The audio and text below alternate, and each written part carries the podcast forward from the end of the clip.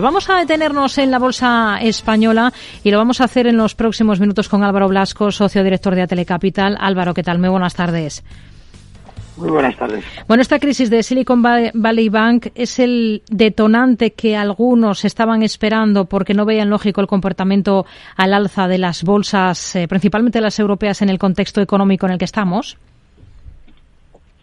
Eh, yo creo que no. Yo creo que las bolsas habían empezado a a moderar las subidas que habían tenido en el año, eh, tanto a lo largo del mes de febrero, que fue mucho más eh, suave, como a principios de marzo, eh, que hemos visto caídas. Indudablemente, pues una situación como esta, que pone los nervios de punta a muchos inversores, pues es un punto más, ¿no?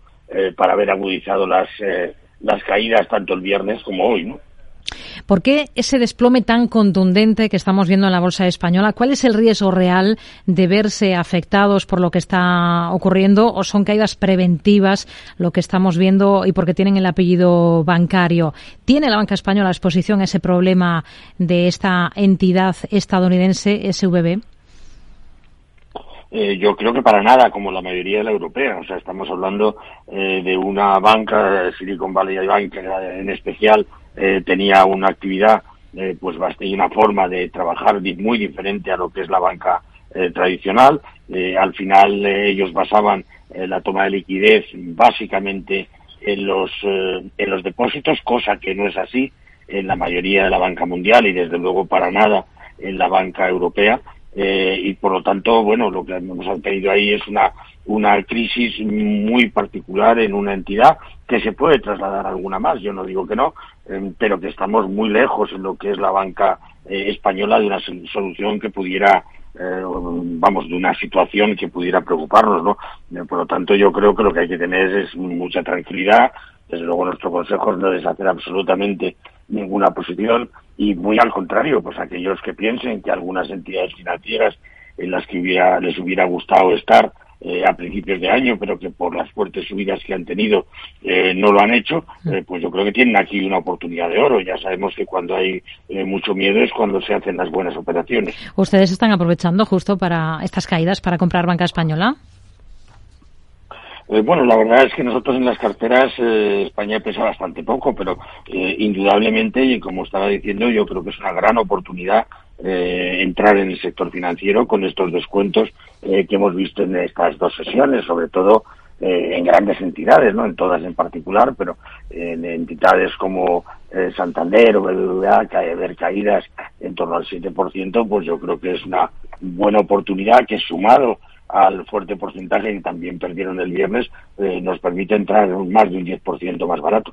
Porque al margen del sector financiero, Álvaro, ¿qué comprarían ustedes ahora aprovechando estas eh, correcciones generalizadas a cuenta de este miedo que hay o de la incertidumbre en torno al sector financiero? Bueno, yo creo que hay compras interesantes que hacer. La misma Repsol, que está cayendo hoy eh, algo más del 4% es una buena oportunidad. Eh, Amadeus, que también cae un 3, pues yo creo que también es, es bastante interesante.